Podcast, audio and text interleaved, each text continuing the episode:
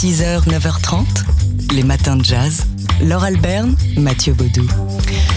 Alors euh, aujourd'hui, on a l'attention particulièrement tournée vers l'État de Géorgie où, se jouent euh, des, enjeux politiques. Oui, euh, deux élections sénatoriales majeures, deux postes de sénateurs à pourvoir dans l'État de, Géorgie, ce qui va déterminer la couleur politique de la Haute Assemblée américaine pour le début du mandat de, Joe Biden. Pour l'instant, on n'a pas encore les, résultats définitifs. Les résultats partiels sont extrêmement serrés. Il faudra attendre euh, la fin d'après-midi, le début de la soirée, heure française, pour avoir ces résultats et donc connaître la prochaine couleur politique du Sénat américain. Alors quand on parle de Géorgie, de l'État de Géorgie, viennent euh, immédiatement en tête euh, les notes de la chanson Georgia on My Mind qu'on euh, connaît tous par Ray Charles. Il en a fait un, un morceau emblématique en 1960. Pourtant, c'est pas Ray Charles le créateur de Georgia on My Mind. Non, c'est euh, Oggy Carmichael qui, après que son morceau est devenu un, un succès, a expliqué qu'il avait écrit, euh, qu'il l'avait écrit ce morceau pour sa sœur,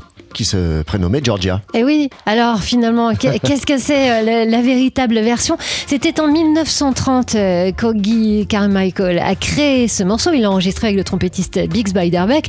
Alors, après cette version sur sa sœur, il a, raconté dans une deuxième autobiographie euh, que c'était le saxophoniste Frankie Trumbauer qui lui avait demandé s'il serait capable d'écrire une chanson sur l'état de Géorgie. Il a commencé à, improviser quelques notes en disant Georgia, Georgia, et ensuite, euh, avec son colocataire, euh, le parolier Stuart Gorel, il a écrit Georgia on my mind. Alors on a une lettre de Stuart Gorel qui, qui ne lève absolument pas l'ambiguïté. Euh, non, il explique euh, simplement qu'ils étaient à, New York euh, par un, temps tempétueux en 1930, un hiver, et que face à, cette météo peu clémente, il pensait à la douceur de vivre du sud des États-Unis. Et puis sa mère lui a un jour demandé Mais Georgia, c'est quoi? C'est une fille ou un État? Il lui a répondu Qu'est-ce que tu en penses, toi? En tout cas, ce Georgia in My Mind est devenu l'hymne officiel de l'État de Géorgie. Et voici le responsable peut-être de cette ambiguïté, Ray Charles.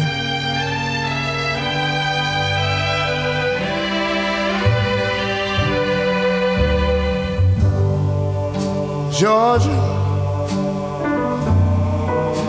Georgia, the whole day through. Just an old sweet song keeps Georgia on my mind.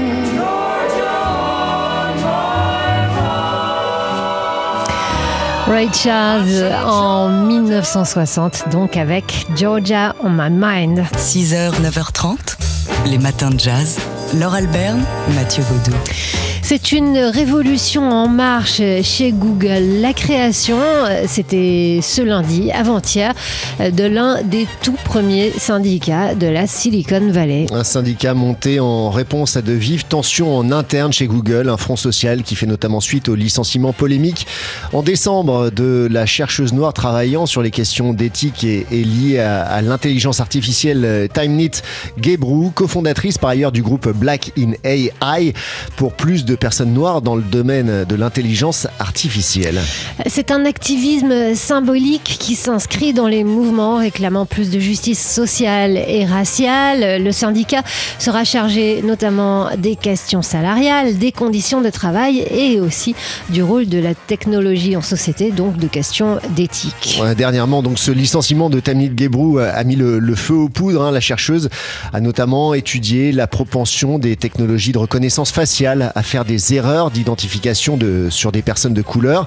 Et elle a révélé donc le, le 3 décembre dernier que sa hiérarchie chez Google avait accepté sa démission, une démission qu'elle n'avait pourtant jamais déposée. Alors la création d'un syndicat chez Google, c'est quand même tout un symbole. 6h, 9h30, les matins de jazz. Laure Alberne, Mathieu Baudou.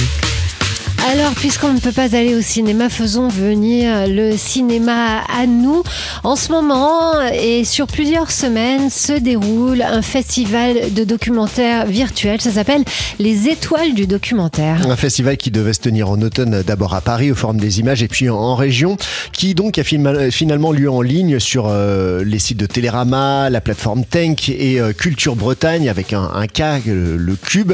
Euh, depuis 2005, hein, ce festival des étoiles documentaires euh, récompense euh, le meilleur du documentaire euh, français, des étoiles décernées par la SCAM, la Société civile des auteurs multimédia. 30 films sont, sont diffusés sur ces, sur ces plateformes à l'occasion donc de ce festival 2020. Et oui, 2020 parce qu'il devait commencer à l'automne dernier. Alors ils sont diffusés par Salve en trois périodes et là en ce moment c'est la période commune où on peut voir tous les films, de quoi se faire une orgie de documentaires. Alors alors, notre recommandation euh, dans les matins de jazz, parmi ces, 30 films, c'est Miss Mermaid. Alors, je vous donne le pitch. C'est euh, Alexia, 32 ans. Elle vit à Fécamp. Elle est femme de chambre dans un hôtel à la suite d'un accident de la vie. Elle n'a pas pu euh, se, se, tourner vers la formation dont elle rêvait. Et elle s'est réfugiée dans bah, dans l'océan, dans la Manche, elle est devenue une sirène. Ouais, elle accomplit son rêve de devenir véritablement une sirène. Elle s'entraîne tous les jours à la piscine, euh, enfile sa, sa, queue de sirène pour nager, s'entraîner à, l'apnée et participer au concours de Miss Mermaid. Alors, ça paraît euh, complètement absurde et kitsch, comme ça. Eh ben, oui, évidemment, c'est le pitch qui est kitsch, mais le résultat, c'est euh, presque une heure passée euh, en la compagnie d'une femme absolument renversante de détermination, de conviction. Elle est touchante, elle est belle, elle est magnifique. Enfin bref, moi je suis complètement amoureuse d'Alexia et de cette Miss Mermaid. Je vous dis pas si elle va gagner le concours de sirène euh, en Bretagne. Pour le savoir, il faut aller voir euh, ce, ce, film euh, donc qui fait partie du festival Les Étoiles du documentaire à voir en ce moment sur les sites de Télérama, sur Tank et Cube. 6h, 9h30, les matins de jazz sur TSF Jazz. Alors on a profité des vacances pour se faire un, petit plaisir noir et dévorer entre les huîtres et la bûche le dernier polar de Michael Conley, Incendie nocturne paru chez Calman Levy et apparemment Mathieu puisque c'est vous qui vous êtes accordé ce plaisir, ah c'est un bon cru. Ouais, il y a deux ans Michael Connelly nous présentait un nouveau personnage récurrent, hein. Exit Harry Bosch, inspecteur vieillissant du LAPD.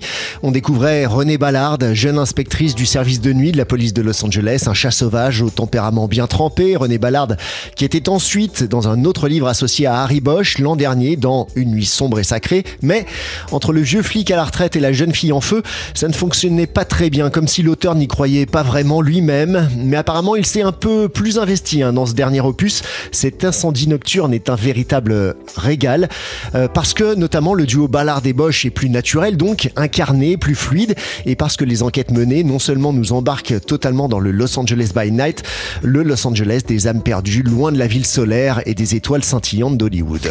Et puis, ce qu'il y a aussi, c'est que Harry Bosch a, vieilli, donc, et qu'il a pris encore davantage d'épaisseur avec ses fêlures. Euh, il est plus armé d'un flingue, mais euh, maintenant, euh, c'est une canne, son oui, arme. Et d'une prothèse au genou, mais il est toujours jazz fan, Harry Bosch.